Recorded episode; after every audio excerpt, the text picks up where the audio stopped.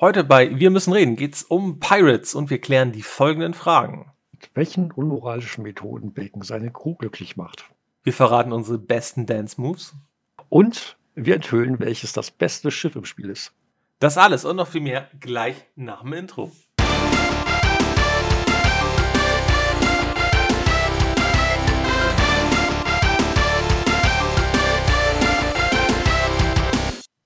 Heute geht es, wie ihr eben schon gehört habt, um Sid Meier's Pirates bzw. die Pirates-Serie. Fjalk, wenn du an Pirates denkst, was kommt dir als erstes in den Kopf? Äh, na, auf jeden Fall äh, aufregende Segel, äh, nee, Säbelkämpfe und äh, eine Menge Schiffe und Gold und Rum und die ganzen, ganzen Piratenklischees. Die ganzen Piratenklischees und, und das muss man ja schon sagen. Meyer hat ja eine Autobiografie rausgebracht mittlerweile. Ähm, ich glaube, Live in Games oder so heißt das. Und ähm, da hat er auch geschildert, ähm, wie es dann damals zu der Entwicklung des Spiels kam. Und das finde ich eigentlich ganz, ganz interessant. Also das Spiel zeigt ja nicht unbedingt wie Piraten, das echte Piratenleben, würde ich sagen.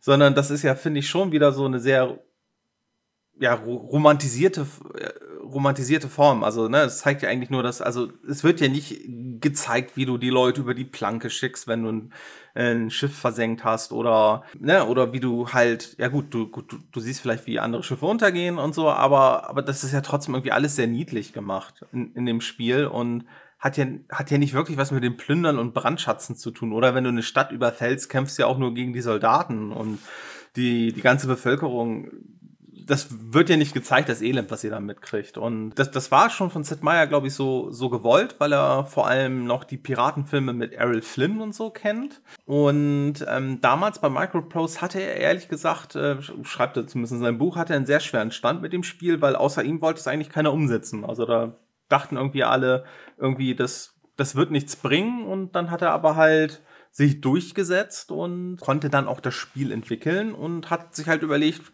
was, was aus dem Piratenleben könnte Spaß in einem Spiel machen. Also bei ihm stand vor allem der Spielspaß im Vordergrund und ich denke, das ist was, was ihm ganz gut gelungen ist und wir reden einfach mal am besten drüber, wann kam denn das erste Spiel damals raus? Da waren wir alle noch sehr klein, wenn es uns denn schon gab, und zwar im Jahr 1987. Ja, und uns beide gab es da schon 1987. Ich habe das Spiel, glaube ich, selbst irgendwann Anfang der 90er, denke ich mal, auf dem Amiga gespielt. Wann ist dir Pirates zum ersten Mal begegnet und welcher Teil eventuell? Ähm, ich weiß gar nicht, ob das, ob, ob ich damals das, das Original Pirates schon äh, gespielt und was ich noch gespielt habe. Auf jeden Fall aber Pirates Gold. Daran kann ich mich noch erinnern, dass ich das sehr, sehr oft und sehr viel, vor allem auf Familiengeburtstagen, wo Leute äh, schon einen PC hatten, da habe ich das immer äh, dann gespielt, wenn die Erwachsenen sich mit Kuchen und anderem langweiligen Kram beschäftigt haben. Ja, also ähm, ich bin mir recht sicher, dass ich damals auf dem Amiga Pirates hatte. Pirates Gold habe ich dann auf dem PC später kennengelernt, als ich ein CD-ROM-Laufwerk hatte. Das muss so 5, 94, Ende 94, 95 wahrscheinlich gewesen sein. Da ja, wahrscheinlich eher 95 muss das gewesen sein. Da habe ich nämlich so eine Microprose Compilation CD gekauft. Da waren vier Sid Meier Spiele sogar drauf. Eigentlich war es eher eine Sid Meier Compilation CD. Da waren nämlich Pirates Gold drauf, Civilization, Colonization und Railroad Tycoon. Also eigentlich die, die, die vier geilen Spiele von Sid Meier. Und ja, ah ja, das, natürlich was man damals eben so ja. unbedingt gespielt haben musste.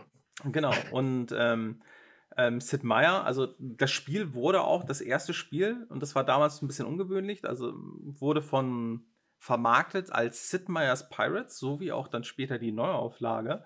Und das kam zustande, und das fand ich auch ganz spannend, das hat Sid Meier auch in seinem Buch beschrieben, weil Bill Steely, der einer der Mitbegründer von Micropost, der war mit in so einer Videospielentwickler- Association, also in so einer Gesellschaft, die irgendwie die Entwicklung von Videospielen fördern wollte. Und in dieser war auch Robin Williams, der Comedian, war, war auch in dieser Mitglied. Warum auch immer, also einen wirklichen Grund gab es, also wurde zumindest im Buch nicht genannt, weil Robin Williams hat eigentlich nie selbst irgendwie, war, war nie großartig involviert in die Entwicklung von Videospielen. Aber ist, Bill Steely sagt, äh, dass es auf Robin Williams zurückzuführen ist, ähm, weil der war halt der Meinung, dass die Künstler halt mehr genannt werden sollten wie es beispielsweise im Film und sowas ist es dann ja auch bekannt. Ne? Also wenn du irgendwie einen Film wie Terminator denkst, dann hast du sofort auf dem Plakat, steht dort Arnold Schwarzenegger. Oder bei Rocky dann ja. ne, Rocky Balboa und, und so weiter. Also Sylvester Stallone und so. Und ja, weil Robin Williams wohl meinte, das sollte so gemacht werden, dachte sich Bill Sealy, ja gut, wenn wir dieses Pirate-Spiel, wo er eh nicht so überzeugt war, schon umsetzen, dann packen wir doch wenigstens den Namen von Sid Meier rauf, weil der war zumindest in Spielerkreisen schon bekannter durch seine vorherigen Werke. Und so hat halt Bill Sealy gehofft, dass sich da vielleicht ein paar mehr Einheiten verkaufen. Und das Spiel hat sich wohl auch richtig gut verkauft.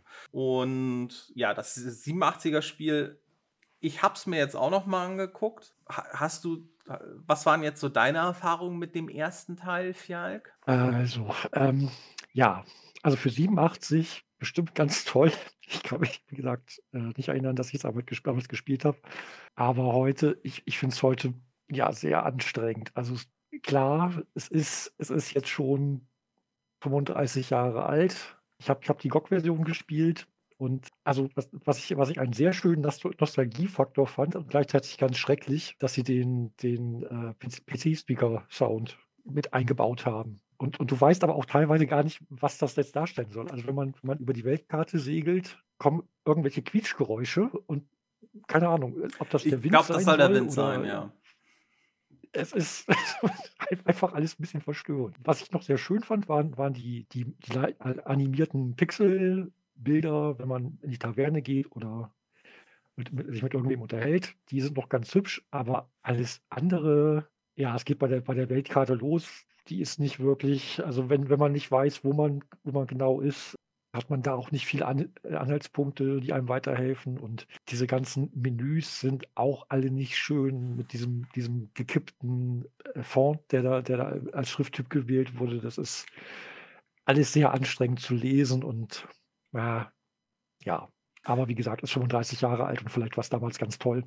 Heute, heute kann man sich das, glaube ich, noch sehr schwer antun. Äh, ja, und Dann lieber Pirates Gold. Ja, und ich muss auch sagen, ich, ich kam mit der Steuerung überhaupt nicht klar. Also, ich meine, Pirates Gold aus den 93 dann erschienen, da, da komme ich mit der Steuerung einfach gleich wesentlich besser klar als, als beim, beim ersten Teil. Auch wenn es, finde ich, immer ein bisschen gewöhnungsbedürftig ist ähm, bei Pirates Gold. Aber so habe ich es damals auch gespielt. Habe ich das Schiff mit der Maus gesteuert und halt die Kanonen dann beispielsweise mit der ja. Leertaste. Das ist so ein bisschen gewöhnungsbedürftig zu Beginn, aber wenn man sich da, wenn man das kurz gemacht hat, geht es. Also der, den neuesten Teil, den 2004er Sid Meier's Pirates, habe ich beispielsweise dann eigentlich komplett mit der Tastatur gespielt, außer halt dann in den Menüs halt dann das Klicken. Also ich fand, die, die Steuerung hat sich nicht, da, da ist kein großer Unterschied, finde ich, zwischen Pirates und Pirates Gold. Aber bei Pirates wird behauptet, es gibt Schwierigkeitsgrade und bei Pirates Gold merkt man, dass es Schwierigkeitsgrade gibt. Ja, aber vielleicht, ich glaube, einer der Unterschiede von Pirates und Pirates, äh, oder was bei Pirates und Pirates Gold, glaube ich, damals speziell war, war, dass bei Pirates gab es, glaube ich, sofort, das hattest du vorhin, glaube ich, nochmal erwähnt, gab es, glaube ich, sofort eine Kopierschutzabfrage, wenn man gestartet hat. Bei Pirates Gold kamen ja. sie, glaube ich, wenn man das erste Mal einem Piraten begegnet ist, wenn ich mich nicht irre. Und ja. ich meine, Kopierschutzabfragen waren ja damals, ja, waren ja damals Standard, weil Disketten konnte man kopieren. Wie war denn diese Kopierschutzabfrage bei Pirates? Was wurde denn dort abgefragt?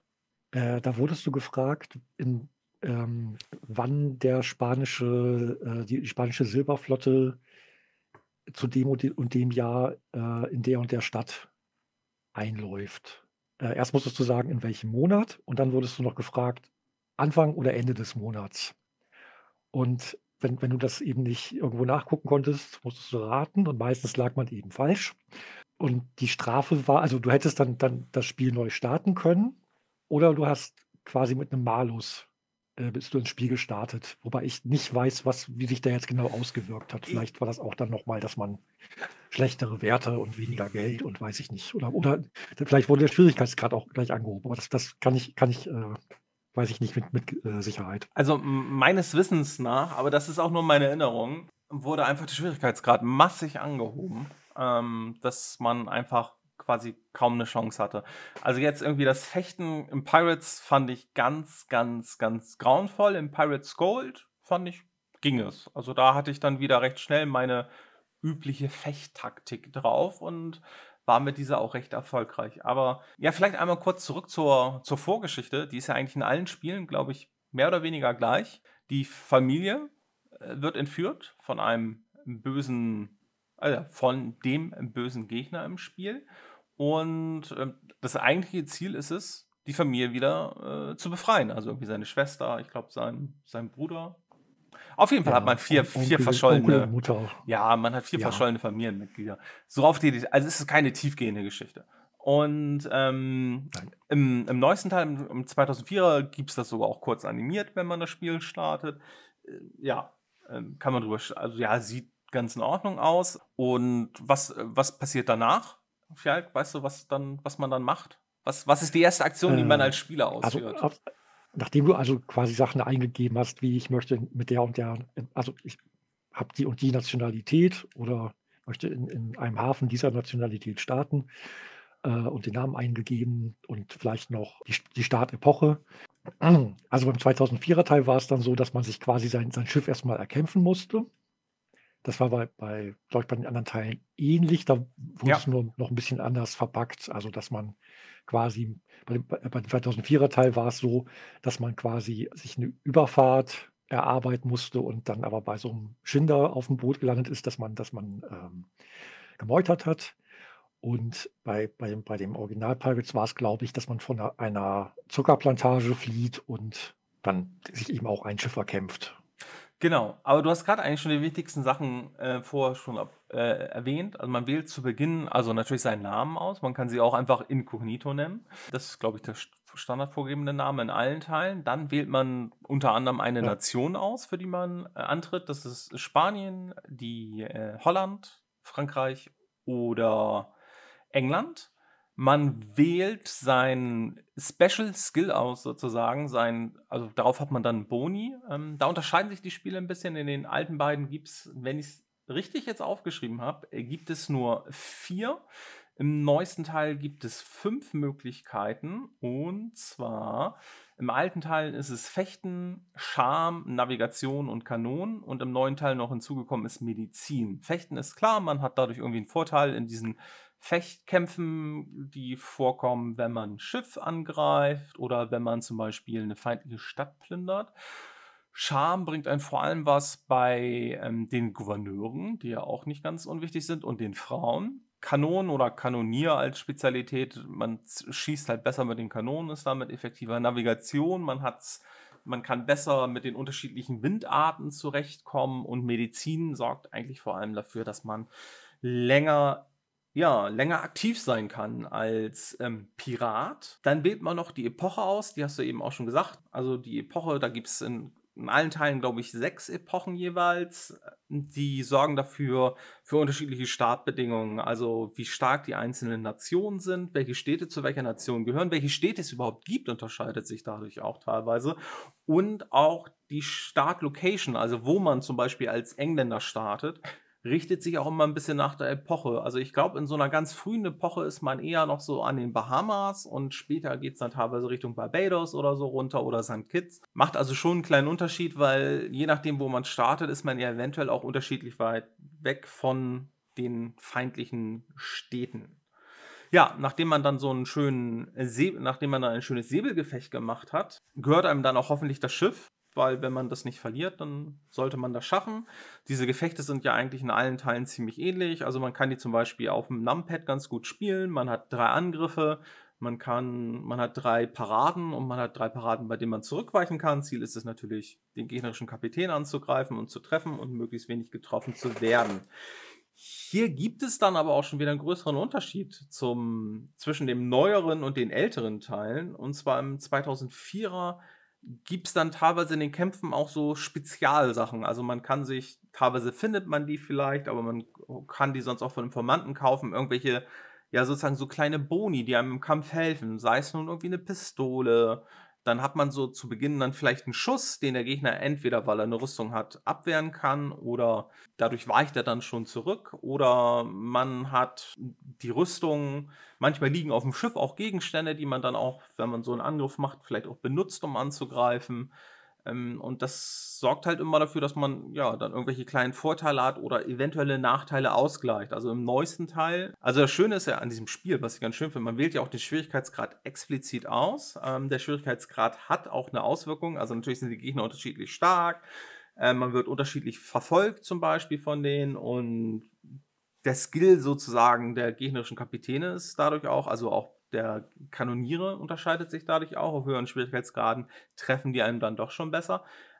Allerdings hat es auch einen Vorteil, wenn ich nur einen Schwierigkeitsgrad wähle. Fjalk, was ist denn der Vorteil? mehr Gold. Also nicht mehr Gold, das man, das man findet, äh, aber mehr Gold, dass man, wenn man sich irgendwann denkt, so, jetzt ist aber auch erstmal gut mit, mit der ganzen Piraterie, wäre schön, jetzt das nächste halbe Jahr auf irgendeiner schönen tropischen Insel zu sitzen. Dann ruft man seine Leute zusammen, macht einen großen Haufen von dem, also legt das Gold auf einen großen Haufen und teilt das unter der Mannschaft auf. Und als Kapitän kriegt man eben einen sehr großen Anteil und je nach Schwierigkeitsgrad kann der eben noch sehr viel größer werden. Genau, das ist richtig, äh, weil so ein Beutezug ist dann halt nicht, also das ganze Spiel ist in der Regel nicht ein Beutezug. Eine Ausnahme gibt es da, in Pirates Gold, diese, diese Beutezüge, die da extra so im Modus drin sind. Die enden, sobald man einmal die Beute aufteilt, aber sonst ist es halt eigentlich so, man ist so vielleicht ein Jahr oder so Spielzeit unterwegs, teilt die Beute auf, macht ein bisschen Pause und dann geht das Ganze wieder von vorne los. Und beim Beuteaufteilen, um noch ein bisschen mehr rauszukriegen, also du hast ja gerade gesagt, wie viel man kriegt, richtet sich nach dem Schwierigkeitsgrad, der Anteil der Beute. Und was ich damals schon recht schnell gelernt habe, zumindest in Pirates Gold ist, bevor du die Beute aufteilst, schau, dass du deine ganzen Waren möglichst verkaufst und dass du alle Schiffe außer dein Flaggschiff verkaufst, weil das bringt dir alles Gold und dann hast du, glaube ich, einfach mehr, was verteilt wird. Also ich habe es zumindest ja. immer so gemacht, weil ich dachte, es gibt mehr. Also man verliert alle weiteren Schiffe. Ja. Ich ja, weiß, auf jeden Fall. Ich glaube, ich glaube halt, das Gold, was die theoretisch beim Verkauf bringen, kriegt man sonst aber nicht. Und ja, äh, wie gesagt, also wenn man dann nach einigen Monaten geht es dann in der Regel dann auf den nächsten Beutezug, wieder eine gewisse Zeit, man teilt wieder auf, und so weiter und so weiter. Und irgendwann sagt einem zur Not das Spiel, hey, du bist jetzt eigentlich zu alt und zu schwach und du kannst jetzt nicht mehr. Und dann ist das, äh, das Spielende. Das war auch laut Zittmeier so ein bisschen das Problem des Spiels. Es hatte nicht so direkt so ein, so ein Ziel, den man immer hinterherjagte. Also natürlich gibt es vier Sachen im Spiel, die meiner Meinung nach sozusagen so Ziele sind.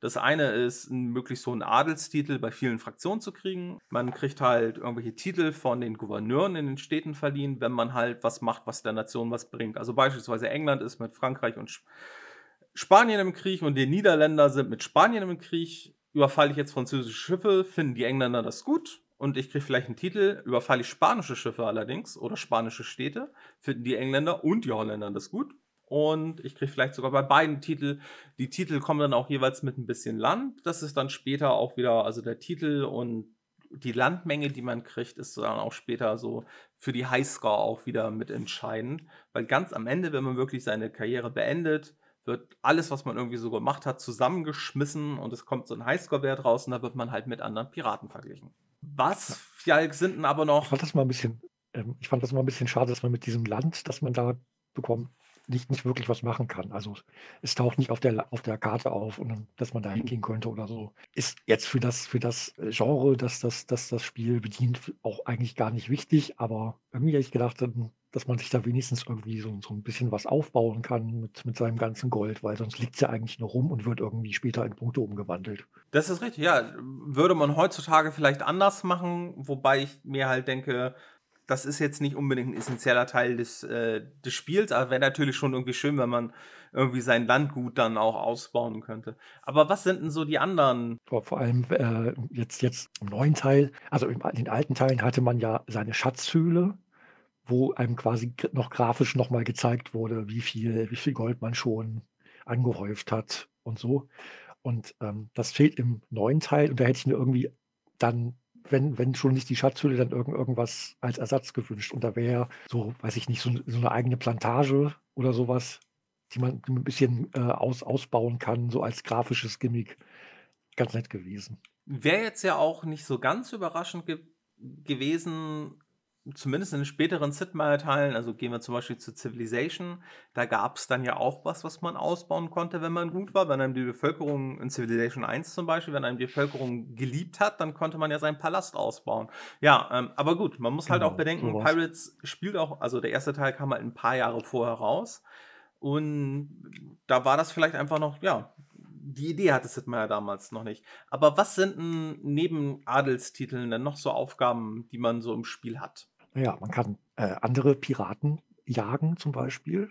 Das bringt einem dann bei, bei allen Nationen einen äh, Rufvorteil. Die sind aber eben auch meistens sehr viel besser äh, im Kampf oder äh, haben bessere Schiffe, die vielleicht auch besser ausgerüstet sind als das eigene, wenn man das zu früh angeht. Und ein ganz wichtiger Teil ist natürlich, um wieder bei diesem, diesem Piratenklischee aller Hollywood zu sein, die Schatzsuche. Man kann äh, Teile von Schatzkarten kaufen, beziehungsweise in, in, in Kämpfen äh, gewinnen.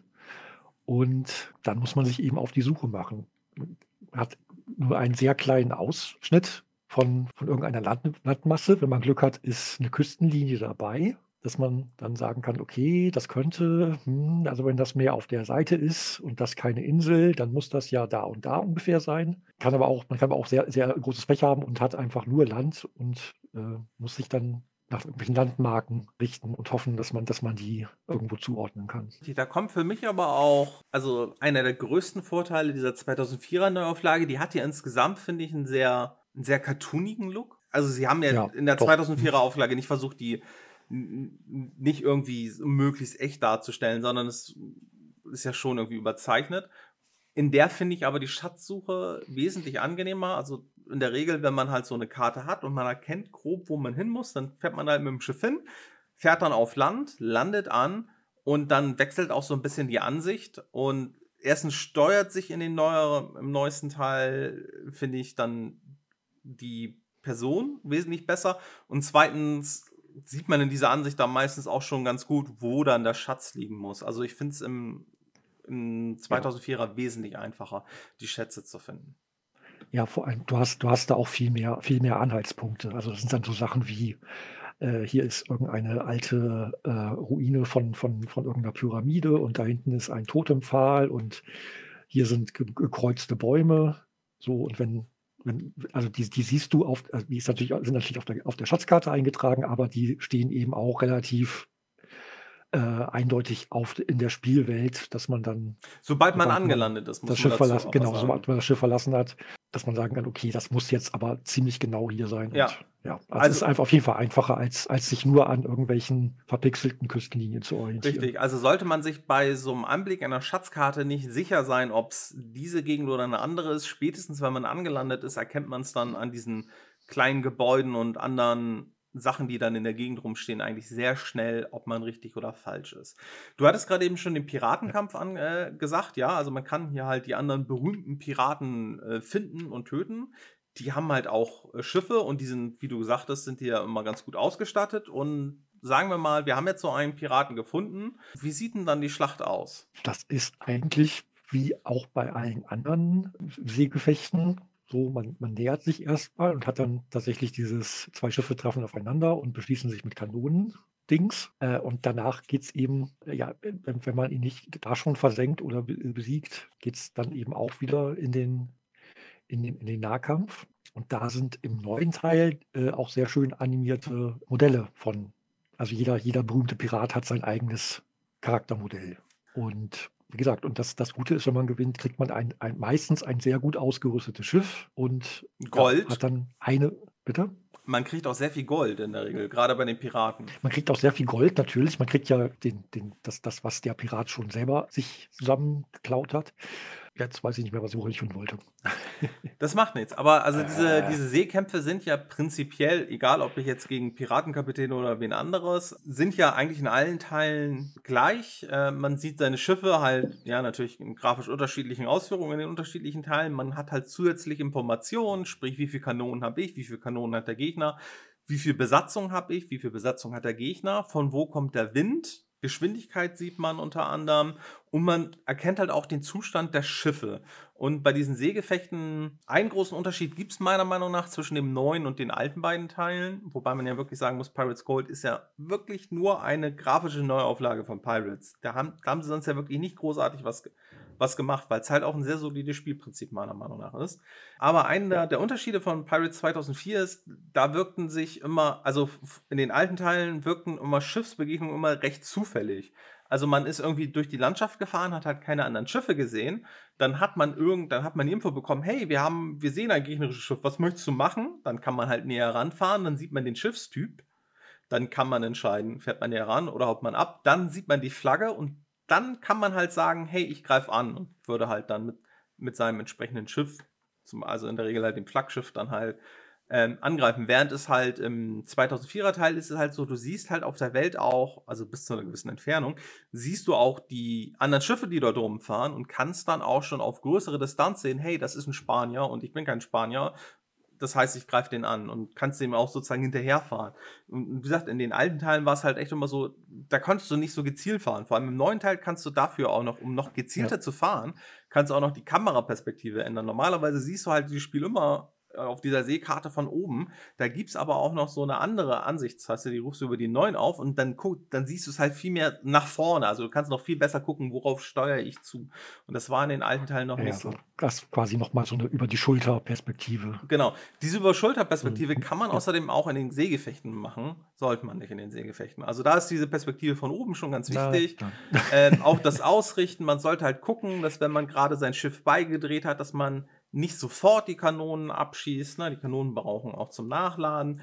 Was, ich, was aber auch schon in allen Teilen drin war, man hat unterschiedliche Kanonenmunition. Also man hat die normalen Kanonenkugeln.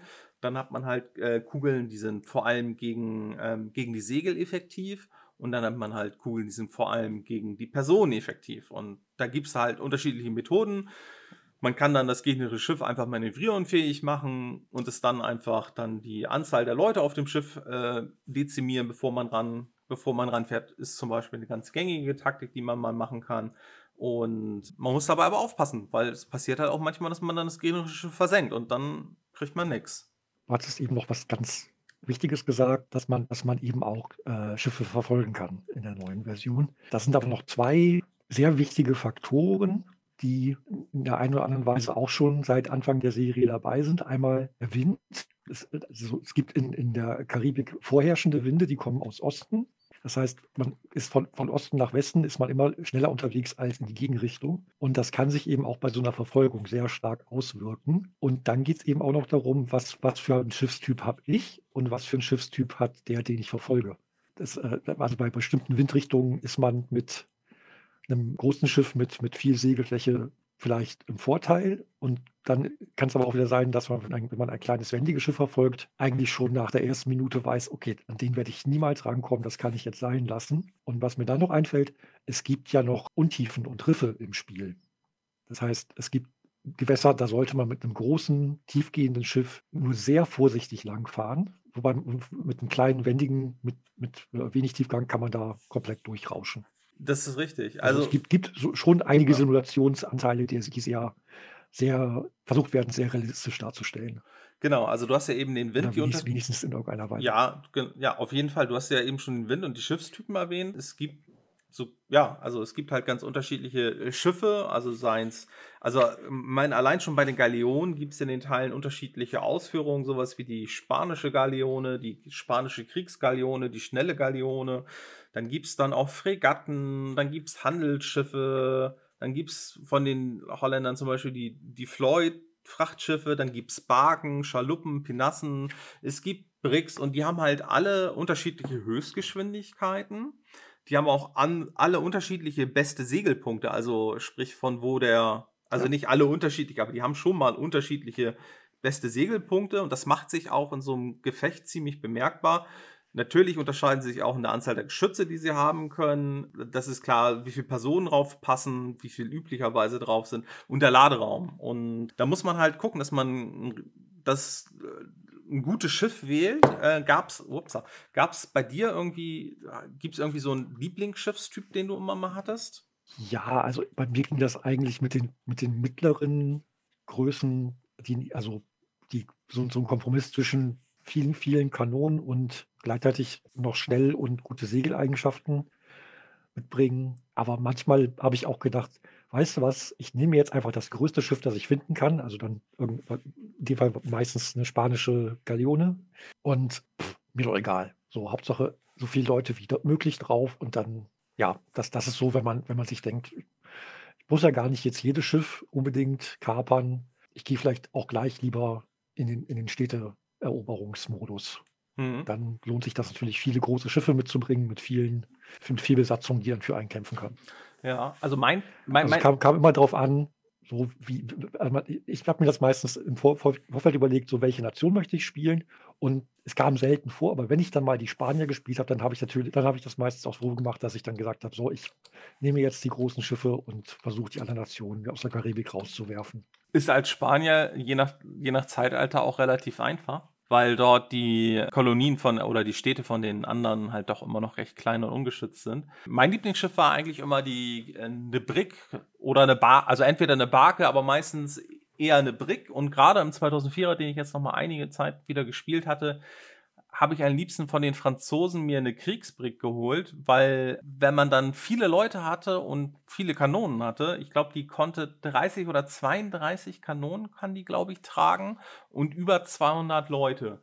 Und das ist in so einem Seegefecht eigentlich schon mal ganz gut, obwohl in den meisten Fällen, als ich es jetzt nochmal gespielt hatte, vor allem im 2004er, war das so, dass das gegnerische Schiff häufig die weiße Flagge gehisst hat, bevor ich rangefahren bin weil ähm, also die Kriegsbrick ist ein sehr wendiges Schiff, was mit was bei sehr vielen Windverhältnissen finde ich ein gutes Tempo hat und damit konnte man halt sehr gut die gegnerischen Schiffe sozusagen immer so vor denen hin und her fahren, dass die sich nicht vernünftig ausrichten konnten, ihre Kanonen. Ich aber halt mit meinen Kanonen meistens erst dann, wenn, also nachdem ich das Schiff ausgerüstet hatte, kommen wir gleich auch noch zu, habe ich dann meistens erst ihre Segel kaputt geschossen und dann später bin ich dann auf ähm, die Personen gegangen und habe dann halt geentert, wenn sie sich nicht ergeben haben, um noch einen Kampf zu machen.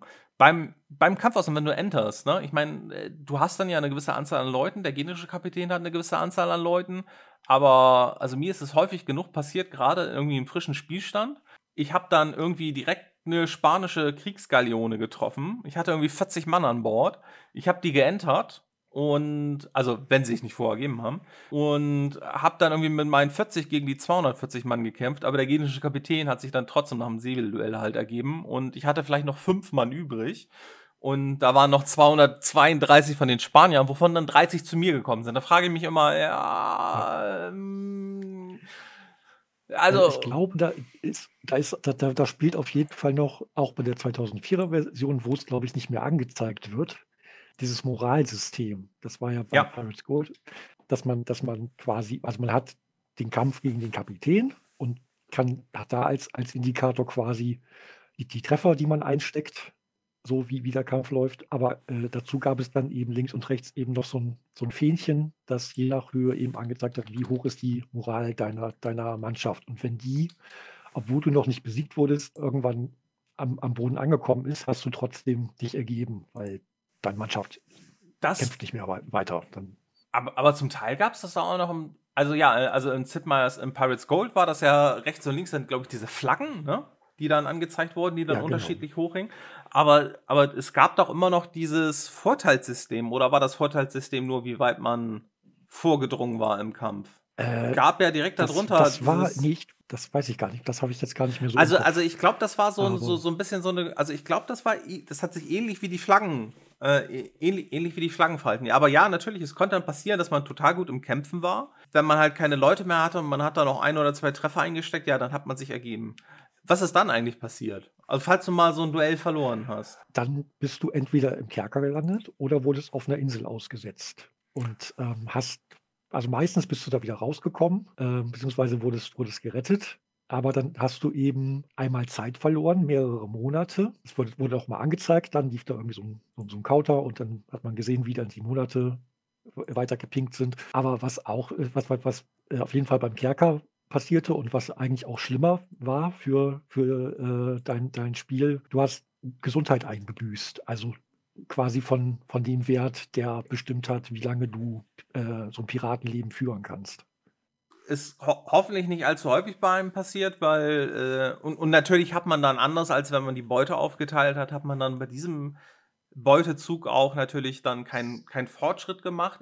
Und ich weiß auch nicht, ob es intern vielleicht noch irgendwie so ein unsichtbares Rufsystem gab, so dass man danach vielleicht so so 'n bisschen mehr Probleme hatte, Leute anzuhören. Da bin ich mir aber da bin ich mir allerdings nicht sicher. Aber also ge gefühlt war das da immer so. Da dass wenn man mal so Kampf verloren hatte, dass es dann, wenn es dann wieder weiterging nach einiger Zeit, dass man dann doch irgendwie mehr Probleme hatte, äh, die zu Beginn dann die Leute anzuheuern. Wir haben jetzt so so die Seegefechte größtenteils würde ich sagen, abgehakt. Also wichtig Wind und so. Also es gab in der 2004er Version, muss man halt sagen, da haben sie wirklich ein bisschen an, an dem Spiel gearbeitet.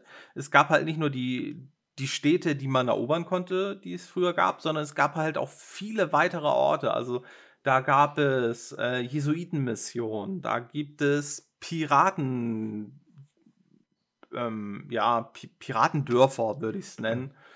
Ähm, da ja, gibt es kleine, ja. kleine unabhängige Dörfer, die man auch nicht wirklich erobern kann. Also, ja, was heißt unabhängig? Da gibt es kleine französische oder englische oder niederländische oder spanische Siedlungen, in die man einfach nur reinfahren kann. Da gibt es Indianerdörfer und, und, und, und, du konntest da auch immer mit interagieren. Also bei den Jesuiten konntest du, das macht eigentlich nur Sinn, wenn man Spanier ist, konnte man sagen, hey, ich bringe hier euren Priester, bringe ich jetzt in die nächste spanische Stadt. Und dann fährt man den halt hin. Da freuen sich die Spanier drüber. Bei den Piratendörfern oder den Indianersiedlungen, Piratensiedlungen, Indianerdörfer ist wahrscheinlich äh, eine korrektere äh, Bezeichnung. Da lief es ein bisschen anders. Da konnte man sagen, hey, ich habe gehört, die und die Stadt ist gerade irgendwie schwach befestigt. Oder die haben wenig Soldaten. Und was passierte dann, wenn man das gemacht hat? Ja, man konnte die quasi anstacheln, äh, sich in ihre Kanus zu setzen und äh, die Stadt anzugreifen und damit natürlich für, für den eigenen Angriff noch mal ein bisschen weiter schwächen zu lassen. Also man hat sie eigentlich ausgenutzt. Genau, man konnte sie ausnutzen. Also ich vermute auch, wenn man die Stadt dann angegriffen hat, dann hatte man, hatte sie vermutlich auch nicht, nicht mehr so viel Reichtum. Das war ja sonst einer der Hauptgründe, obwohl für mich war es eigentlich nie der Hauptgrund, eine ja. Stadt anzugreifen, um Reichtum zu sammeln, sondern meistens war immer der, der Hauptgrund, eine Stadt für mich anzugreifen, war eigentlich, um sie einer meiner gewünschten Nationen dann zu übergeben. Das ist eigentlich ganz, ganz cool. Also wenn man in so eine Stadt in eine feindliche Stadt gefahren ist, dann gab es zwei Möglichkeiten. Ähm, wenn die Stadt ein Vor hatte, dann hat sie einen gern mal beschossen. Oder wenn man wenn sie kein vorhatte, konnte man so rein, reinfahren und dann konnte man direkt ein äh, Säbelduell mit dem gegnerischen Kommandanten machen. Hat man gewonnen, hat man die Stadt erobert und geplündert. Nach irgendwelchen mir nicht ganz bekannten Kriterien konnte man dann entweder die Stadt äh, einfach nur plündern oder sie halt einer gewünschten Nation übergeben. Ja, da, da bin ich auch nie ganz durchgestiegen. Ich, also äh, rückblickend glaube ich, lag es daran, ob die Nation, der die Stadt gehört, gerade mit einer speziellen anderen Nation, wo man irgendeine Art von positivem Wert hat, äh, im Krieg lag. Aber ich weiß es auch tatsächlich nicht mit Sicherheit. Also ich habe auch öf öfter Städte geplündert, wo ich mir sicher war, dass, dass ich sie äh, neu vergeben kann und dann konnte ich sie aber auch nur plündern. Ja, also ich hatte gerade im 2004er Teil hatte ich das jetzt mehrfach. Ich bin dann unten da sozusagen Südamerika, die Nordküste von Ost nach West lang gefahren, habe Städte angegriffen und zwei Städte konnte ich den Engländern zum Beispiel geben. Die dritte Stadt konnte ich nicht. Die vierte Stadt konnte ich wieder jemandem geben. Ich glaube, das hatte vielleicht auch damit zu tun, wie, wie groß und wie stark die Stadt war. Ich glaube, so ganz große, starke Städte hat man dann einfach nur geplündert und eher so die etwas schwächeren Städte konnte man dann auch, glaube ich, übergeben. Das hat natürlich dann die Nation ähm, sehr gefreut, dem man die gegeben hat. Und ja, die haben sich dafür sehr bedankt. Und dann gehen wir doch einmal erstmal mal zwischenzeitlich einfach mal, was kommt man so in der Stadt machen, wenn man da reingekommen ist? Für mich immer am wichtigsten erster Anlaufpunkt tatsächlich der Gouverneurspalast, wenn sie einen denn reingelassen haben, wenn man schon so viele äh, Schiffe anderer Nationen äh, gekapert hat, dass man das, dass die auf einen aufmerksam geworden sind. Sonst stand man nur doof am Zaun und durfte nicht weit, nicht rein. Das, das war immer so das Wichtigste, erstmal zum Gouverneur und dann hat er einem, wenn man für die Nation irgendwie wertvoll war, gesagt, oh, der ganz toll, du hast ja so, und so äh, die und die Schiffe gekapert von der und der Nation. Dafür kriegst du jetzt wenn es gut gelaufen ist, ein Titel oder Land oder äh, oder man äh, wurde der Tochter des Gouverneurs vorgestellt. Tatsächlich auch wieder ein, einer von diesen, diesen Punkte-Multiplikatoren war, weil je hübscher die Tochter, desto mehr Punkte, um es mal ganz, ganz, ganz brutal zu sagen. Also je, je, je weiter man quasi in der Gunst dieser Tochter auch gestiegen ist. Genau, also sollte der Gouverneur eine richtig hübsche Tochter gehabt haben, dann musste man zum Beispiel in der Regel auch erst einen gewissen Titel haben und dann konnte man halt mit der anbandeln. Das ging über mehrere Schritte. Im 2004er Teil ging es zum Beispiel in der Regel los mit Tanzen, wenn der Ruf hoch genug war. Dann durfte man erstmal tanzen. Das war ein neues Minispiel in der 2004er Version. Kann man darüber streiten, ob es gut oder schlecht war. Ich würde halt sagen, es war so, es war so mittel. Nach einiger Zeit hatte man sich halt daran gewöhnt. Je nach Schwierigkeitsgrad war es dann auch unterschiedlich, was man so als Info und wie viel Reaktionszeit man, glaube ich, hatte. Aber es wurde eigentlich mal angezeigt, wohin man gehen soll. Auf dem niedrigsten Schwierigkeitsgrad leuchtete, glaube ich, sogar auch die Taste, die man drücken muss, kurzzeitig auf, so, so dass man es sozusagen lernen konnte. Später hat einem dann, also auf höheren Schwierigkeitsgraden, hat einem die holde Dame dann nur noch angezeigt, was man machen soll und dann musste man ein bisschen raten. Aber, aber selbst da ging es, weil häufig gab es gewisse Schrittfolgen, die dann immer ähnlich waren, so dass man, wenn man es ein paar Mal gemacht hatte, da eigentlich ganz gut reinkam, fand ich. Also dazu, dazu nochmal eben, die schönste Tochter, das ist natürlich vom Spiel vorgegeben. So und also ich habe auch ganz oft so gemacht, dass ich dann einfach quasi, also das jetzt, das klingt jetzt auch wieder ganz schrecklich, aber äh, die, die erstbeste quasi einmal, einmal die äh, ganzen Aufgaben erledigt habe. Und ist natürlich alles subjektiv und, und schönste heißt in dem Fall einfach nur, dass äh, die, die mit dem höchsten Schwierigkeitsgrad, wenn man, wenn man die irgendwann heiraten will und die Punkte abgreifen will. Also sollte man das mit dem Tanzen geschafft haben, dann musste man ihr zum Beispiel irgendwie einen Ring schenken, den konnte man in der Taverne von einem Informanten in der Regel halt kaufen. Und dann wurde sie, glaube ich, entführt, dann musste man sie finden, dann musste man einen Schwertkampf machen. Und also es war, ist ein Prozess, der ein bisschen, bisschen länger ging, war aber halt auch einer der Hauptziele des Spiels eigentlich, dass man auch eine, eine Frau findet. Also zumindest der, wenn man viele Punkte machen möchte, ist das ein sehr wichtiger Aspekt im Spiel. Du hattest ja erwähnt, du bist eigentlich mal als erstes zum Gouverneur gegangen, um zu gucken, ob es eine Beförderung gab. Das war auch immer recht wichtig, bevor man zum Beispiel was anderes in der Stadt machte, weil je höher der Rang war, genau, genau. desto, das hat einem andere Vorteile gebracht. Also es gab ja sonst noch die Taverne, da ist man dann auch rein, da, da heulte man Crew an, je höher der Rang, desto mehr Leute. In der Taverne konnte man auch halt mit Informanten reden, die haben einem entweder mal so Infos gegeben, wo irgendwie eine Person ist, die man vielleicht sucht, oder dass irgendwie eine Stadt nicht gut geschützt ist oder die haben einen halt Sachen verkauft. Vor allem im 2004er konnte man dort viele Sachen kaufen, die einem das Leben leichter machen. Sei es nun irgendwie ein Fernrohr, was die Navigation verbessert oder eine Pistole, was halt in diesen Kämpfen wichtig war oder eine Rüstung oder halt den Ring für die, für die Frauen. Teile von Schatzkarten, Teile Informationen, wo sich, ähm, wo sich der böse Marquis Montalban befindet wegen seiner Familie, um die zusammenzuführen. Es gab da auch immer einen Barkeeper, der hat einem auch häufig so Infos gesagt, sowas wie, hey, in der und der Stadt ist die Ware besonders wertvoll, falls man mehr, mehr handeln wollte. Und ähm, es gab dort auch noch eine, eine Schankmaid, um sie so zu nennen, die hat einem auch manchmal Infos gegeben. Im neuesten Teil wurde die auch manchmal bedroht oder belästigt, würde ich eher sagen. Und ähm, dann konnte man diesem, äh, äh, diesem bösen Herrn konnte man sozusagen den Federhandschuh hinwerfen und den dann auch in einem Duell besiegen, also einem Fechtduell besiegen. Was dann dazu führte, dass man mehr Leute anhören konnte, weil man halt sein, ja, sein Geschick mit dem Schwert unter Beweis gestellt hat. Oder, oder man kriegte eben nochmal äh, wertvolle Zusatzinformationen, zum Beispiel, wo sich der und der Pirat aufhält oder den Baron Raimondo oder den Marquis Montalban zuletzt gesehen hat. Und was gibt es noch in der Stadt? Äh, ganz wichtig auch noch der, ähm, na, jetzt hätte ich bei der Schiffshändler gesagt, ja, das ist ja auch, äh, aber die Werft, sage ich mal. Also da, wo man seine, seine Schiffe aufwerten lassen kann, beziehungsweise überzählige Schiffe, die man nicht behalten will, verkaufen kann und Schiffe auch reparieren lassen kann. Das war auch immer sehr wichtig und hat auch da, da hat auch wieder der, der Ruf und der Rang äh, reingespielt, weil es eben auch sein kann, dass ab, ab, äh, konnte, dass man schon einen so hohen Rang hatte, dass man für die Repar Reparatur gar nichts mehr bezahlen musste.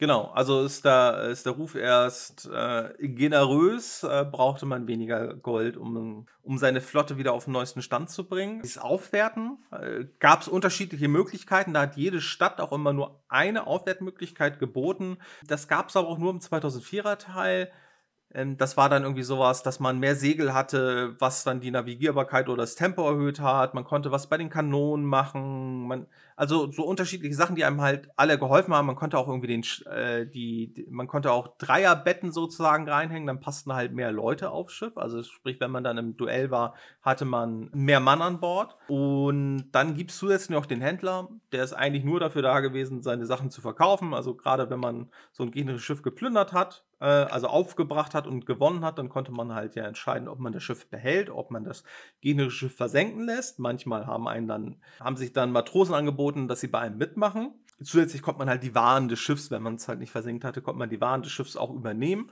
Die wichtigste Ware ist natürlich das Essen und die Kanonen. Das Essen, je mehr Leute man hat, desto mehr Essen braucht man. Das Spiel zeigt einem das aber immer schön an, wie viel also wie lange, wie für wie viele Monate diese Tonnen Essen, die man hat, reichen. Das Essen wurde auch nicht schlecht, aber also man konnte auch für 24 Monate Essen dabei haben und hätte dann, hätte man sich keine Leute dazu geholt, hätte man auch nach 24 Monaten scheinbar immer noch die gleichen Äpfel gegessen. Aber äh, genau, Kanonen gab es da auch. Ähm, konnte man zum Beispiel beim Händler auch überschüssige verkaufen, weil sind wir mal ehrlich, mehr als 50 bis 60 Kanonen braucht kein Mensch. Wenn ungefähr 30, 32 oder ich glaube sogar 36 auf einigen Geschiffe passen, dann ist man mit über 50, also jede Kanone, die man da mehr hat, hat einem da nicht wirklich was gebracht, weil egal wie groß die eigene Flotte war, man ist ja immer nur mit einem Schiff in Kampf gegangen. Äh, ja, sonst gab es halt Luxusgüter etc., die konnte man einfach beim Händler verkaufen.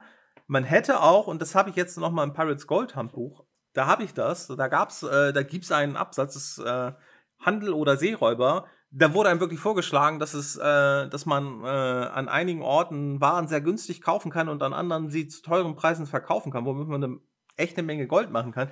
Habe ich nie gemacht. Also da hätten sich, für mich hätte sich als Händler, bieten sich ja eigentlich nur zwei Nationen an. Vielleicht die Niederländer, weil das, also für mich sind die gefühlt immer Händler gewesen in dem Spiel. Und, oder halt die Spanier, weil man als Spanier ja eigentlich eher so ein bisschen friedfertiger war. Oder man hat halt versucht, die anderen aus der Karibik zu vertreiben. Aber Hast, hast du da jemals irgendwie eine Handelskarriere angestrebt? Nicht, nicht wirklich. Also, wenn dann aus Versehen, dass ich gerade mal zufällig irgendwo war, wo sich das gelohnt hat, Sachen teuer zu verkaufen. Aber ich habe immer, also ich habe mir immer gedacht, erstens, ich kann ja gar nicht so viel damit verdienen, weil ich habe ja immer auch einen Einkaufspreis, Ja.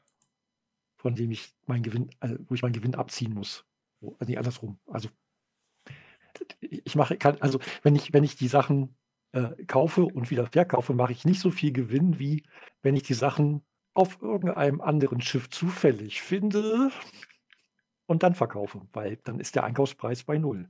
Das war so meine Überlegung. Also, ich, ich, ja, das war, war dieses, warum soll ich denn stundenlang in irgendeine Richtung segeln, um da irgendwas zu kaufen, um da am Ende mit weniger Gold dazustehen, als wenn ich jetzt einfach nur dahin fahre, wo ich hin will und auf dem Weg noch ein paar Schiffe kaper. Ja, außerdem ist das ja auch der Hauptgrund eigentlich immer gewesen, andere Schiffe noch mitzunehmen, weil äh, man muss ja irgendwo den ganzen, den ganzen Kram, den man da geplündert hat, muss man irgendwo unter, unterkriegen und also ich hatte Genau. halt meistens, also je nachdem, also manchmal habe ich mir auch unterschiedliche Ziele gesetzt. Manchmal hatte ich einfach nur, ich möchte jetzt so eine Tour machen, wo ich einfach nur plündere. Da hatte ich dann mein Hauptschiff und habe vielleicht noch, noch mal zwei Schiffe wegen, wegen Beuteaufladen mitgenommen, habe aber vielleicht geguckt, dass ich gar nicht so viele Leute habe. Also gar nicht so eine große Crew, weil dann kriegt natürlich jeder mehr Gold.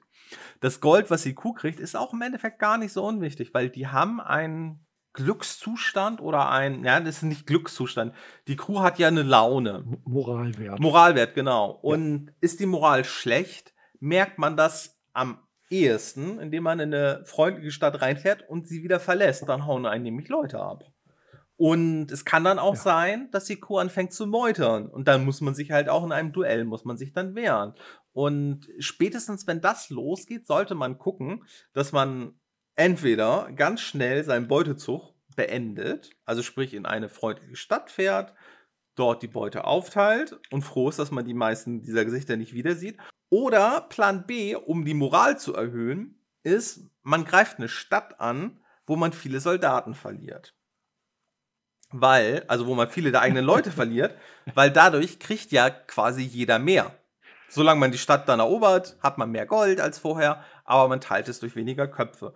Und das ist auch einer der größten, meiner Meinung nach einer der größten und eine der wichtigsten Änderungen von, von Pirates Gold zu Sid Meier's Pirates, dass diese Landkämpfe anders sind. Also es ist immer noch ein bisschen für mich immer noch ein bisschen gewöhnungsbedürftig. In Pirates Gold konnte man auch immer noch von See aus angreifen. Wenn eine, wenn eine Stadt ein Fort hatte, dann konnte man von See aus angreifen. Das Fort hat dann beschossen, man konnte das Fort zurückschießen, aber das dauerte Ewigkeiten, bis sie keine Kanonen und Leute mehr hatten. Meistens muss, bin ich dann immer so halt navigiert, dass ich irgendwann bei der Stadt ankam und dann ging halt das ähm, Säbelduell los und die eigenen Leute gingen auf die der anderen und man sah dann, wie sich die Zahlen veränderten und wenn man Glück hatte, hat man die Stadt erobert. Man konnte aber auch in beiden Teilen in der Nähe der, der Stadt anlanden und dann in die Stadt laufen, was dann zu einem Gefecht führte. Und das war in Pirates Gold richtig, richtig scheiße. Also das muss ich wirklich sagen. Also nicht nur aus heutiger Sicht, ich fand das damals schon kacke.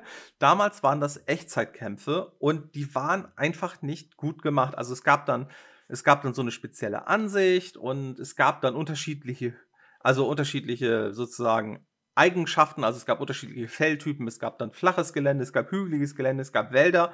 Man hatte Nah- und Fernkampfeinheiten, ähm, aber es lief alles in Echtzeit ab und natürlich war das besser, wenn man mit einer Nahkampfeinheit oben vom Berg auf eine Einheit unten zulief. Am besten noch, wenn man die nicht von vorne, sondern von schräg hinten angriff. Dann hat man irgendwelche Boni bekommen. Das lief alles in Echtzeit ab und das war, fand ich einfach nur chaotisch. In, in Sid Meier's Pirates haben sie es meiner Meinung nach das einzig Vernünftige gemacht. Sie haben daraus einen Hundentaktikkampf gemacht. Es gibt immer noch so die gleichen Sachen. Es gibt sowas wie Sumpf, es gibt äh, Felder mit Geröll, wo man sozusagen nicht rübergehen kann, wo aber seine Fernkämpfer rüberschießen können. Ähm, man hat, es gibt unterschiedliche Höhen und sowas. Aber es ist halt Rundentaktik so dass man das Ganze einfach viel entspannter angehen kann, meiner Meinung nach, und auch gucken kann, ob man dem Gegner vielleicht Fallen stellen kann, weil wenn der mich beschießt, ich stehe aber im Wald, dann kriege ich zum Beispiel durch die Deckung weniger Schaden. Und es war aber auch, ne, ich habe halt Nah- und Fernkampfeinheiten und meine Offizierseinheit. Die Offizierseinheit sind Nahkämpfer, die aber halt ein Tick stärker sind. Die Gegner haben halt irgendwelche Nahkämpfer, die haben Schützen und dann haben sie vielleicht noch irgendwelche Indianer, die, ähm, die ihnen helfen, die halt unterschiedliche Stärken haben, aber es, es, hat das Ganze meiner Meinung nach wesentlich übersichtlicher und entspannter gemacht, eine Stadt anzugreifen. Das auf jeden Fall, ja. Gerade im, gerade im 2004er kann man so auch dafür sorgen, dass die Moral steigt, indem man einfach eine Stadt angreift, die vielleicht gar nicht so groß ist und man opfert einfach ein paar seiner Einheiten und das ging halt ganz leicht. Man ist einfach mit den Nahkämpfern auf offenem Feld stehen geblieben und hat die einfach zusammenschießen lassen. Hat dann so irgendwie zwei, drei Einheiten verloren. Das waren dann vielleicht 100, 150 Mann. Und dann hatte man nur noch 300 statt 450. Und die waren auf einmal viel glücklicher danach, weil man halt ihre Kollegen geopfert hatte. Und, und so jeder mehr Gold bekommen hat. Also das habe ich mehrfach so gemacht und also konnte man mal so einen Raubzug verlängern. Generell konnte man das aber halt nicht unendlich machen. Irgendwann wollten die immer ihr Gold ausgezahlt haben ich habe das meistens darauf zurückgeführt, dass es einfach mehr Beute gab, auch, auch wenn, wenn ich nicht ein Drittel der Mannschaft geopfert habe. Einfach, wenn, wenn mehr Beute da war, war die Stimmung schon mal besser. Statt, statt das so zu machen, meistens dann mir drei, zwei, drei Schiffe gesucht, die wirklich viel Ladung hatten. Und dann habe ich gedacht, okay, jetzt haben wir ja insgesamt, weiß ich nicht, 10.000 Goldstücke mehr. Das lohnt sich dann auch wieder, die aufzuteilen. Und dann dann, dann wird der, der Raubzug für diese Saison eben beendet. Das war auf jeden Fall schon immer ganz gut, das, so zu machen. Und die Leute waren ja auch dann insgesamt recht ähm, zufrieden. Eine Sache, wir waren jetzt vorhin bei der Gouverneurstochter, gesagt, die konnte man heiraten und so, alles, alles gut, es brachte äh, viele Punkte. Wir hatten die Familienmitglieder, die man finden konnte. Die haben einen dann auch noch, wenn man sie gefunden hat, Teile einer Schatzkarte gegeben. Auch wieder halt der Vorteil, richtig großer Goldschatz, bringt mehr Punkte. Und was aber jetzt zum Beispiel eine, eine der Sachen, die jetzt im neuen Teil gar nicht mehr so wichtig war wie im alten ist. Im alten war das eigentlich diese Zufallsbegegnung der Schiffe, hatten wir vorhin schon mal kurz erwähnt. Und im alten konnte man dann, wenn es ein freundlich gesinntes Schiff war, konnte man sagen, Neuigkeiten austauschen und dann hat man so die Infos mitbekommen. Hey, äh, keine Ahnung, Spanien hat Barbados überfallen. Und ähm, in den neuen Teilen hast du diese Infos meistens, glaube ich, nur noch in den Städten und von den Gouverneuren mitbekommen oder indem du das in der Welt gesehen hast. Weil was, also deswegen ist, finde ich, der, neu, der 2004er Teil, ja, es ist natürlich der neueste, ist jetzt auch schon bald, ne, ist auch bald 20 Jahre alt, aber die Welt wirkt einfach dadurch, dass du halt nicht nur diese Zufallsbegegnungen mit Schiffen hast, für mich immer wesentlich lebendiger, weil du siehst zum Beispiel, wenn die Engländer einen Gouverneur in eine Stadt schicken von einer anderen Stadt, der, der macht die Stadt am meisten stärker du siehst das Schiff und da steht dann auch transportiert ein Gouverneur. Oder du siehst die, ein spanisches Schiff, was eine Invasionsstreitmacht transportiert. Wenn die damit zu einer englischen Stadt fahren ja. und die überfallen, dann wird die Stadt schwächer. Was bedeutet das? Das bedeutet, wenn ich, mit, wenn ich gegen die Engländer bin, könnte ich sie leichter angreifen, weil sie sich weniger verteidigen kann. Die Wirtschaft ist schlechter in der Stadt. Das bedeutet, der Händler hat wahrscheinlich kaum Gold, die Preise sind dann auch niedriger und ich kriege vermutlich auch weniger Leute, die ich dort anheuern kann. Ähm, aber es gibt dann halt, ja, du hattest es, wir hatten es vorhin schon erwähnt, diese Indianerangriffe auf Städte, ähm, die kann man halt sehen, selbst wenn man die nicht losgeschickt hat, sieht man manchmal so Indianerboote äh, rumfahren oder Piraten, die äh, auf eine Stadt zu fahren, aber vor allem den Indianer, bei den Indianern sieht man das recht häufig, die fahren dann auf eine Stadt zu und greifen die halt an. Und das siehst du halt alles in dieser Welt. Oder du siehst ein Schiff, was irgendwie eine Garnisonseinheit zu einer Stadt bringt, die dann halt danach stärker verteidigt ist. Und das macht für mich einfach diese Welt so viel ja, ich will jetzt nicht sagen glaubwürdiger, aber also es, es gibt mir einfach mehr Immersion und das, das Gefühl, dass ich verstehe, wie diese Welt funktioniert. Dadurch, dass ich, dass ich, dass ich sehe. Und ne, wenn ich jetzt Maracaibo angreifen will und ich sehe, da fährt gerade ein neuer Gouverneur hin, dann schaue ich aber, dass ich vorher noch auf jeden Fall den Gouverneur abfange, bevor dann Maracaibo erreicht. Weil, weil es macht es mir halt sonst auf jeden Fall schwieriger ich denke, also wir hatten es ja vorhin schon gesagt, keiner von uns beiden hat das Spiel irgendwie wie die Hanse oder der Patrizier gespielt, auch wenn das Handbuch das ja vorgeschlagen hat, dass man das machen kann. Wüsste ich jetzt einfach nicht, ja. Also, da, also das ist halt auch für, für mich nicht Pirates. Weil, weil dann wäre es Pirates and Merchants oder sowas, ne? Dann, ähm, also wenn man da heutzutage, wenn man da heutzutage so, so Spiele haben will, äh, wo es um Handel geht, da gibt es ja auch ein paar. Also sei es nun aus den 2000ern, gab es, ah, wie hießen sie nicht, Tortuga äh, von Software 2000. Port Royal. Port Royal, genau. Es gab dann von Calypso, gibt es glaube ich, genau, von Calypso wird die Serie mittlerweile fortgeführt, gibt es auch immer noch neuere Port Royal. Ähm, Teile, da geht es halt viel mehr um, um diesen Wirtschaftsaspekt, um, um Handelsstrecken aufzubauen. Und das ist eigentlich wirklich dann eher so, ja, man kann auch, glaube ich, so ein bisschen was mit, mit Krieg machen, aber es ist eigentlich eher eine Handelssimulation. Und, und das ist halt Pirates für mich Überhaupt nicht. Nee, im Umkehrschluss, ich spiele ja auch Port Royal nicht so wie Pirates. Also auch wenn es da immer heißt, du kannst aber auch Pirat sein, du kannst ja auch andere Schiffe. Ja, nee, das ist aber für mich eine Handelssimulation und die, so funktioniert das auch besser. Deswegen lasse ich das. Und bei Pirates bin ich eben erfolgreicher, wenn ich, wenn ich äh, Schiffe überfalle und nicht mir mühsam irgendwo Sachen zusammenkaufe und dann für eine kleine Marge irgendwo wieder verkaufe. Ich glaube, wir gehen noch kurz auf die Unterschiede zwischen den Versionen ein. Wir hatten jetzt schon so ein paar. Und eigentlich hatten wir jetzt bisher immer gesagt, in der 2004er Version gab es mehr. Es gibt aber auch eine Sache, die in 2004 fehlt. Fällt sie dir sofort so spontan ein, wenn ich dich frage? Neben, neben meiner geliebten Schatzhöhle. Äh, ja, neben deiner ach, geliebten Schatzhöhle. Äh, die, ähm, die, die äh, historischen Raubzüge. Richtig, die historischen Raubzüge. Was, was war das?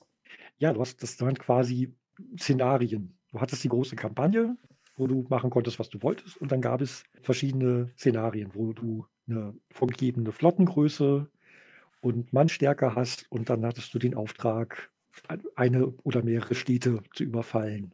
Und für mich war das eigentlich damals immer so das perfekte, ich habe jetzt mal, keine Ahnung, 20, 30 Minuten Zeit ich habe jetzt keine Lust, einen neuen Spielstand anzufangen. Ich möchte einfach nur mal direkt irgendwie in die Action springen.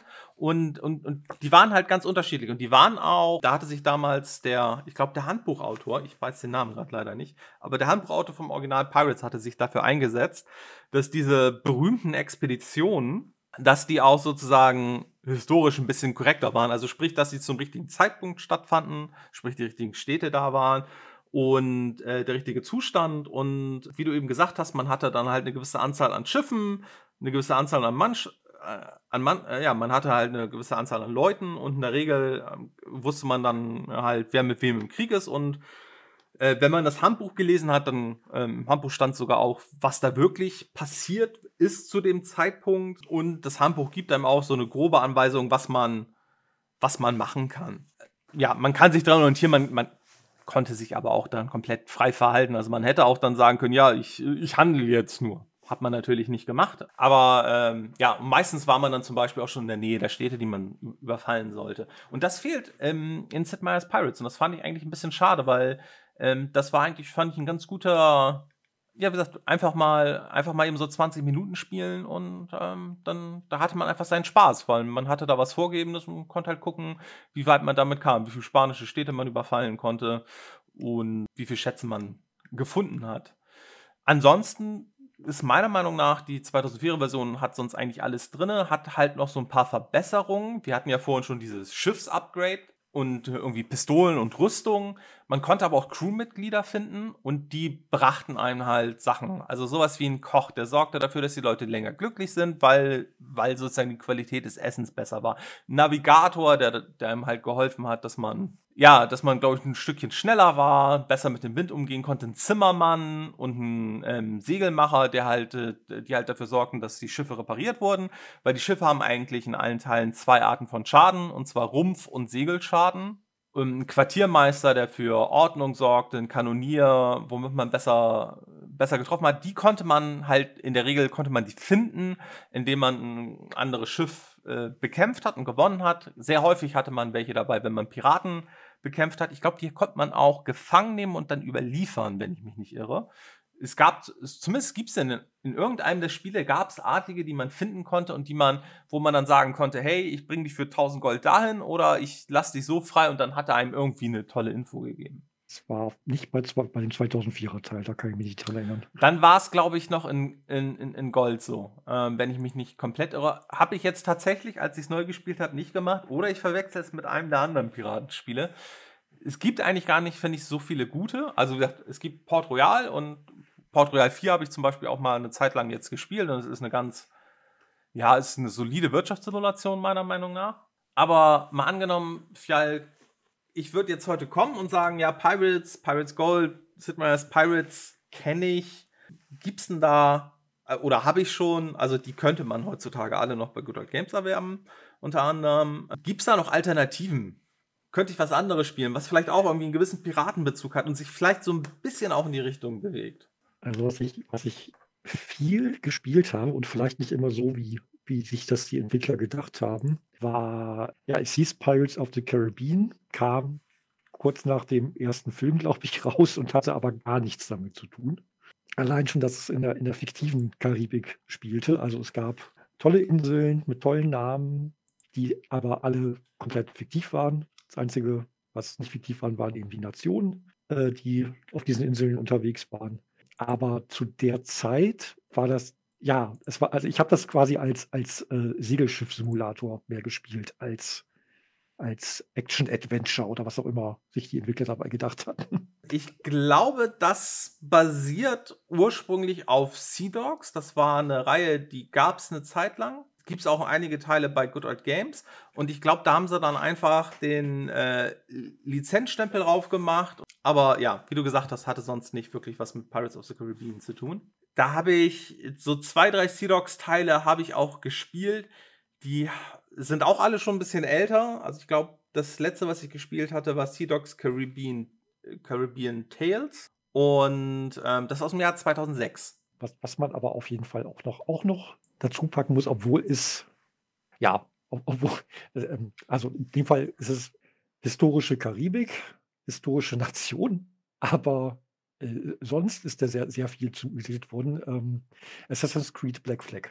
Das Einzige, wo, wo mir die, die Seegefechte auch Spaß gemacht haben, äh, aber eben sehr, sehr cartoonige Schiffe, würde ich mal sagen. Also da, da sind dann von den Aufwertungen der Schiffe, da, da, da, denkt man sich, also ich jetzt habe mir dann immer gedacht, das ist ja toll, aber historischer Schwachsinn. Aber wenn man einfach so ein paar schöne, einfache Gefechte haben will, ich glaube, ich habe auch Assassin's Creed Black Flag mehr, also ich habe die Story, glaube ich, nie durchgespielt, weil es gab zwischendurch immer irgendwelche beschissenen Schleichmissionen, die ich gehasst habe, wie die Pest, die man aber machen musste, um in eine Geschichte weiterzukommen und sonst konnte man auch irgendwann sein Schiff nicht mehr upgraden. Das heißt, irgendwann musste ich die Geschichte spielen.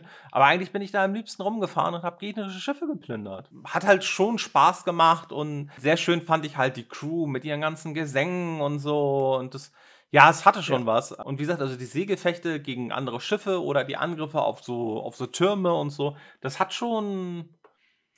Also, das macht eine gute Zeit lang richtig, richtig Spaß. Und wenn, wenn Leute, Leute sagen, ja, aber bei Sid Meier's Pirates, da ist die, die, da ist die Karibik ja überfüllt mit Schiffen, dann guckt euch bitte Black Flag an. Also da du bist umzingelt die ganze Zeit. Und ein anderes äh, Piratenspiel ist Tempest. Gibt es auch beispielsweise bei Good Old Games. Habe ich tatsächlich nur ein paar Stunden gespielt. Das ähm, ist grafisch eigentlich ganz schön. Gibt es auch ein zig DLCs, glaube ich, auch noch zu. Hat aber auch so ein bisschen, ne, es gibt auch Seeungeheuer und so einen ganzen Kram. Es hat mir eine Zeit lang Spaß gemacht. Ich habe es dann aber halt irgendwann nicht weiter gespielt. Was ich auch nicht gespielt habe, was aber sonst, wenn einem Piratenschiffe liegen, glaube ich, auch ganz sehenswert ist, ist Sea of Thieves. Zumindest wenn man es mit, glaube ich, wenn man es mit zwei bis drei Freunden online spielt, äh, soll das ein sehr schönes äh, Spiel sein. Ist halt absolute Cartoon-Look, hat nichts Historisches, aber man kann halt Seegefechte machen, als Pirat durch die Welt gehen, Schiffe finden und äh, Schätze finden. Schiffe auch, aber vor allem auch Schätze. Schiffe selbst reparieren, aber es halt, ja, also sehr weit vom Realismus weg. Also hat, fand ich auch immer sehr interessant. Was mich, das Einzige, was mich da abgeschreckt hat, war, ist dieser, dieser PvP Kram. Das, äh, ja, da bin ich mir noch nicht mehr ja, sicher, ob also, du es nicht sogar vielleicht teilweise deaktivieren kannst. Also ich, ich ja, das Einzige, was ich, noch, was ich davon noch weiß, ist, man kann sich aus der Kanone schießen.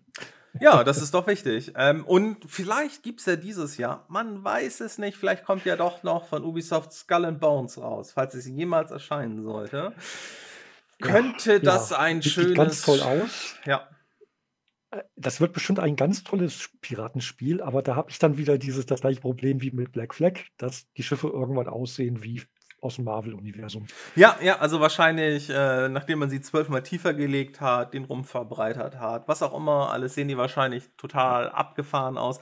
Ja, aber äh, zu ähm, Bones, also wenn, ich werde es auf jeden Fall irgendwann mal dann antesten, wenn es dann endlich mal raus ist. Aber äh, ja, ich, also wie gesagt, wenn der, wenn der PvP-Aspekt nicht zu schlimm wird und und, und die Schiffe nicht zu abgespaced werden. Dann, dann macht das bestimmt trotzdem Spaß. Auch mir. Was ich mir ja mittlerweile wirklich wünschen werde, wäre eine Neuauflage von Sid Meier's Pirates. Also eigentlich, komm, das sind jetzt 2004 ist das erschienen. Da ja, es wäre mal wieder Zeit. Da kann man eine Neuauflage machen. Ja. Am liebsten dann mit einem kooperativen Multiplayer-Modus, wo man entweder zu zweit ein Schiff ja. bedient, der eine steuert, zum Beispiel der andere lenkt, oder meinetwegen auch, wo jeder dann sein Schiff, also das muss ja, wo jeder auch gern sein Schiff bedient und wo man zusammen angreifen kann, wo man Städte auf jeden Fall, egal wie gut die befestigt sind, auch immer von See aus angreifen kann.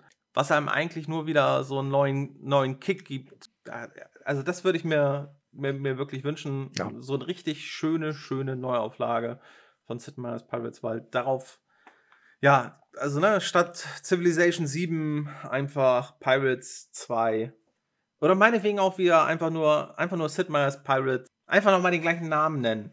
Das macht keinen Unterschied bei dieser Serie. Weil, und, und wenn es nur, wenn es nur, wenn es nur, ne, also ist ja, ist ja die 2000er Version eigentlich, 2004er äh, Version eigentlich auch nur ein, ein Reboot von, von, von Pirates Gold. So einfach nochmal ein bisschen, bisschen modernisiert, vielleicht ein paar neue Aufgaben, die man machen kann. Von mir aus auch neue Minispiele neben dem Tanzen. Dass man einfach nochmal wieder in diese, diese, diese, ja, diese, dieses Hollywood-Klischee-Piraten-Thema kommt. Ja, und bevor wir aufhören, zwei Sachen.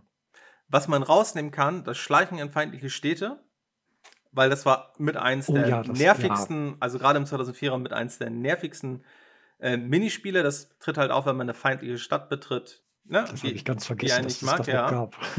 Und was ich immer unfair fand im 2004er, ich konnte zwar nicht mit meiner ganzen Flotte angreifen, aber teilweise gab es, gerade mit den Piratenjägern oder wenn man schon berühmter war, dann waren die guten Schiffe, weil das Hauptziel als Nicht-Spanier war ja eigentlich immer, eine spanische Silbergaleone anzugreifen, ne, die das Silber nach Europa transportiert. Das war auch mit eins der Hauptziele eigentlich in jedem Teil, dass man die irgendwie immer findet und ja. dann konnte man mit wenigen Kämpfen echt immer viel Gold machen. Und die wurden ja häufig später dann von kleinen Schiffen beschützt. Und wenn du die angreifst. Oder auch größeren. Oder auch größeren. Und wenn du die angreifst, musst du auch, ja, im, im schlimmsten Fall äh, durftest du dann gegen zwei Galeonen kämpfen. Gut, das eine war dann vermutlich eine Handelsgaleone und das andere war dann eine Kriegsgaleone. Und gegen die konntest du dann auch, also da haben dich dann teilweise zwei Schiffe beschossen. Und das finde ich dann schon ganz schön, ganz schön unfair, dass die mit ihrer Flotte, ich dann aber.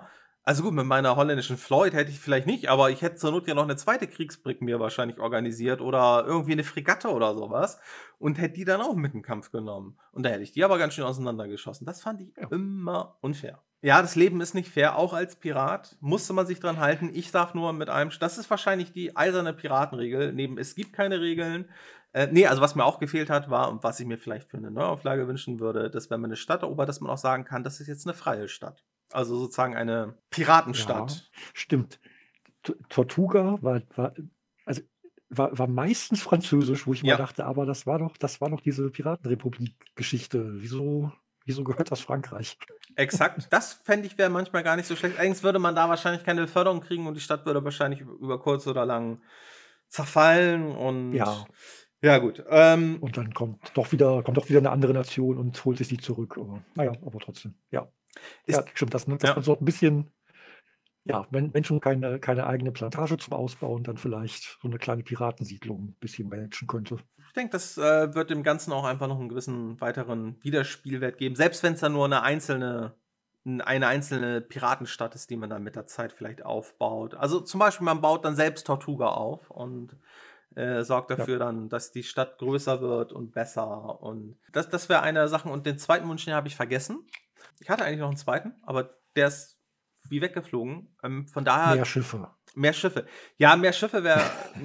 genau, warum, warum kann ich eigentlich, glaube ich, maximal sieben oder acht Schiffe haben? Also, das muss man mir mal erklären. Warum kann ich nicht 20 oder 30 Schiffe haben? Naja, weil, das, gut. weil das im Originalteil auch schon so war. Ja, weil das im Originalteil, außerdem ist es auch ganz schön blöde, wenn du dann irgendwie so ein kleines Kaff anläufst und dann deine 30 Schiffe dann, ja, aber gut. Das ist ja. ein. Das ist ein anderes, äh, das ist ein anderes Thema. Ich denke, wir haben alles Wichtige zu Pirates. Pirates Gold und Meier's Pirates. Obwohl heißt das, ist das erste dann nicht auch, das erste ist auch Meier's Pirates. Ist egal, wir haben alles Wichtige zu diesem wirklich wundervollen Spiel von Microprose und später Phyrexis gesagt und hoffen, dass es vielleicht noch zu unseren Lebzeiten eine Neuauflage gibt und äh, sehen uns dann in der nächsten Folge, wenn wir wieder reden müssen. Bis dann. Dann bis dann.